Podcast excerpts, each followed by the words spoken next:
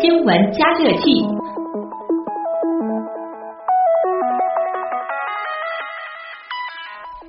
嗯，尤其是在上海啊，或者在北京这样的大城市，买过房的朋友呢。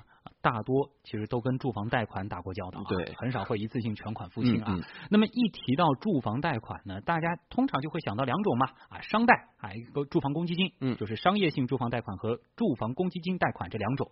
而现在呢，其实又有了一种新的选择，叫做。住房储蓄贷款，哎，那什么叫做这个住房储蓄贷款呢？简单的说哈，就是居民为了获得银行贷款，那么你首先呢得向银行先存钱。咱们举个例子说哈，比如说这个张三吧，啊，他打算在两年后购买一个两百万的住房，嗯，那么他需要提前跟咱们这个银行呢签订一个合约性的储蓄计划。哦，他可以一次性的向这个银行存一百万，当然也可以就像这个还月贷似的，每个月规律性的存入一定的这个数额。当这个数额达到了一百万，也就是呃他们签订的这个合约的百分之五十，并且满足相关的评价条件，就可以向银行申请一百万元的这个购房贷款。同时呢，还可以将存储的之前的另外的这一百万取出来自用啊，也就是说可以两百万了，就可以买得起房了。呃，它的这个贷款利率呢是百分之三点三的一个恒定的利率。这个利率从贷款的角度来看，的确不高啊。嗯。那么住房储蓄贷款它最大的一个好处是什么呢？就是在帮助老百姓积累住房消费资金的同时，还能够获得提升自身信用的机会啊，可以帮助中低收入的老百姓节约综合购房成本啊。的确，就是很多人在买房之前总归得存一笔首付嘛。嗯。那么你这笔钱通常不会干别的事情，那么就可以选择这个住房储蓄贷款了。据了解，从二零零四年开始，天津、重庆已经相继开展了这一业务试点，申请这种贷款的老百姓呢是在不断的增加。提供这一种业务的中德银行的注册资本呢，也从最初的一点五亿元增加到了二十亿元。那么这种贷款制度呢，就有望在今年向全国推广了。嗯，尽管这个住房储蓄贷款在中国还算是一个新鲜的玩意儿，但是在欧洲呢，它可以算得上是一种古老的贷款制度了。它起源于英国的伯明翰。那么我们就来看一看这个制制度哈是如何在英国起源的。那么现在执行的情况又怎么样呢？咱们一起来听一听全球华语广播网英国观察员侯颖的介绍。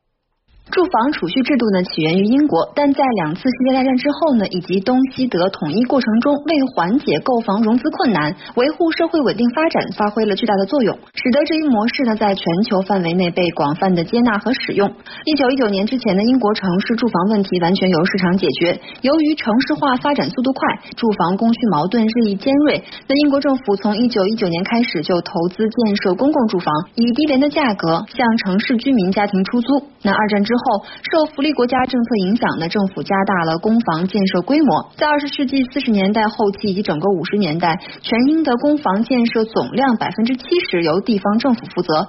到了二十世纪六十年代，由地方政府负责或者政府补贴建设的公房数量仍然占到住房建设总量的一半。一九七九年，撒切尔夫人上台执政，政府从公房建设领域逐渐退出，同时将公房建设及管理职能划转给房屋协会。到二零零四年，房屋协会承担了公房建设总量的百分之九十。嗯，这种贷款模式虽然说是起源于英国，但集大成者却是德国、奥地利等欧洲大陆上的国家。目前呢，住房储蓄贷款是德国人选择的主要房贷方式之一。居住在德国多年的华人薛成俊身边呢，便有不少朋友就是通过这种方式来贷款买房的。我们来听听他的介绍。那么长期以来，房地产呢，在德国被视为一项基本的民生保障来加以建设和完善，主要依靠的呢就是住房储蓄制度以及合作社集资建房等措施。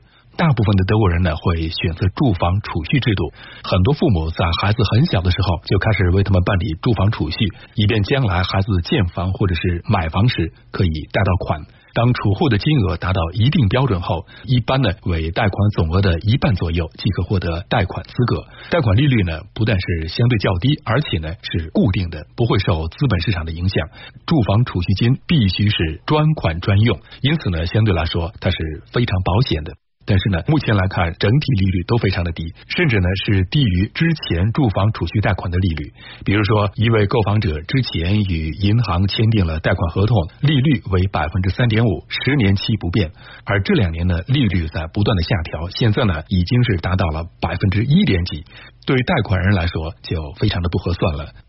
可以说，住房储蓄贷款虽然在欧洲盛行，但是到了大洋彼岸的美国，却变成了另一番景象了。曾在美国留学的李阳表示说，基本上没有听到过美国有什么住房储蓄贷款的，除了有这个贷款利率浮动的不同和针对特殊人群的照顾之外，美国大多数人的房贷方式还是类似于我们所熟知的这个最简单的商业性住房贷款。咱们一起来听一听李阳的介绍。尽管现在银行比以往更愿意为购物者提供住房贷款，但银行的贷款条件却没有放松。一个人能否申请到银行的房屋贷款，受多种因素的影响，比如工作年限、拥有多少信用卡、家庭收入。但对于银行，最主要的考核标准是借款人能否真正履行如期还款的职责。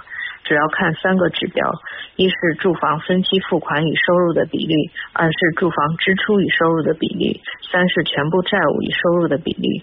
例如，如果收入在三千美元，那么每月分期的支出额应定在八百四十美元以下。嗯，那李阳也是说到了，经历了次贷危机之后，美国也意识到了这种房贷的风险性。然而呢，美国是并没有改变贷款方式，而是啊严格的审核机制。那我们也来了解一下呃美国家庭通常的一个呃贷款情况吧。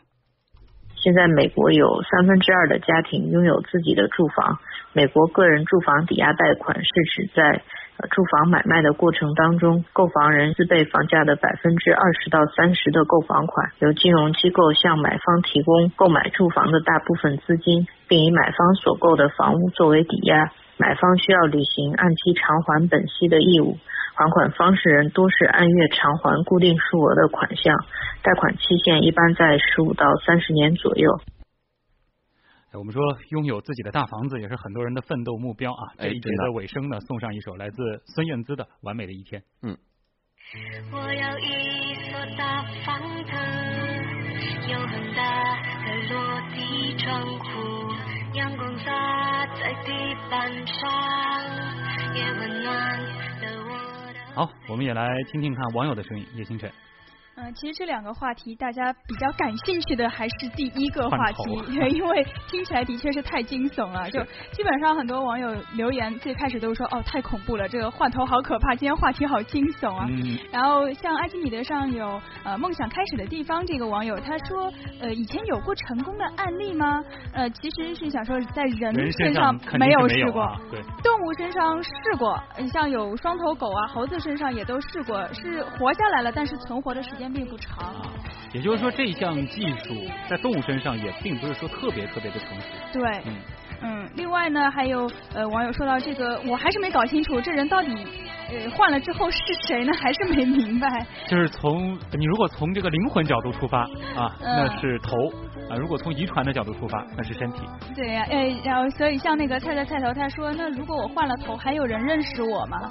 你的脸还是你的脸，好吧？如果换了别人的头，我们就不展开这个换头术前咨询了啊！啊，这一节啊，到这儿差不多。